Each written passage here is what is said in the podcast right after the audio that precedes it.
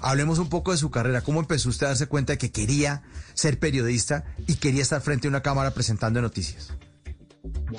Yo creo, Mauricio, que, que nunca se me pasó por la mente otra profesión. Soy honesta, yo recuerdo que desde niña, incluso hace poco tuvimos un encuentro virtual con, con mis ex compañeros ahí en el colegio y ellos me decían, nosotros nos acordamos que usted era feliz pasando al frente, las exposiciones, era la que mejor le iba, usted jugaba a que entrevistaba a la gente. Yo tenía una amiga que quería ser cantante y yo jugaba a que ella era la famosa, la cantante, y yo la recibía eh, y la entrevistaba y todo ese tipo de cosas a mí siempre me, me llenaban. Todo lo que fuera eh, eh, de comunicar, pues relacionado con comunicar, yo, yo estaba ahí, estaba feliz.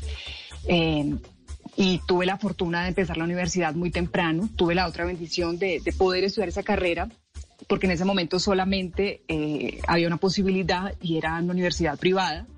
La situación era complicada para mi familia por ese tiempo y, y bueno, ese fue un regalazo porque logré, logré estudiar lo que siempre quise y dos años después me encuentro con, con otras oportunidades que reafirmaban ese deseo.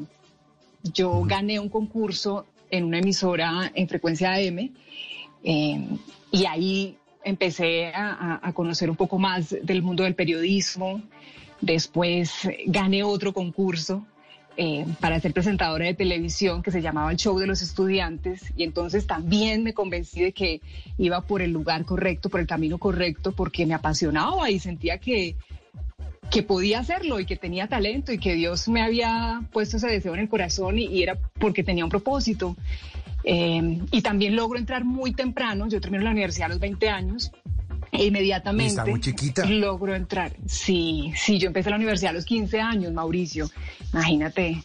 Esa, esa bendición, digo yo, porque, porque sentí que todo iba pasando, pero, pero pues en su tiempo, pero fue algo muy bonito porque, porque fue así, como escalón tras escalón, y logro entrar al canal regional de Santander y Norte de Santander apenas terminó la universidad a presentar en ese momento el noticiero para esos dos departamentos, que era una responsabilidad eh, grande, pero fue una etapa increíble porque, bueno, la, la, experiencia sin duda se daba todos los días, desde el papel pronter, le digo yo, hasta todo lo que teníamos que sortear en ese entonces, sí, era, era maravilloso.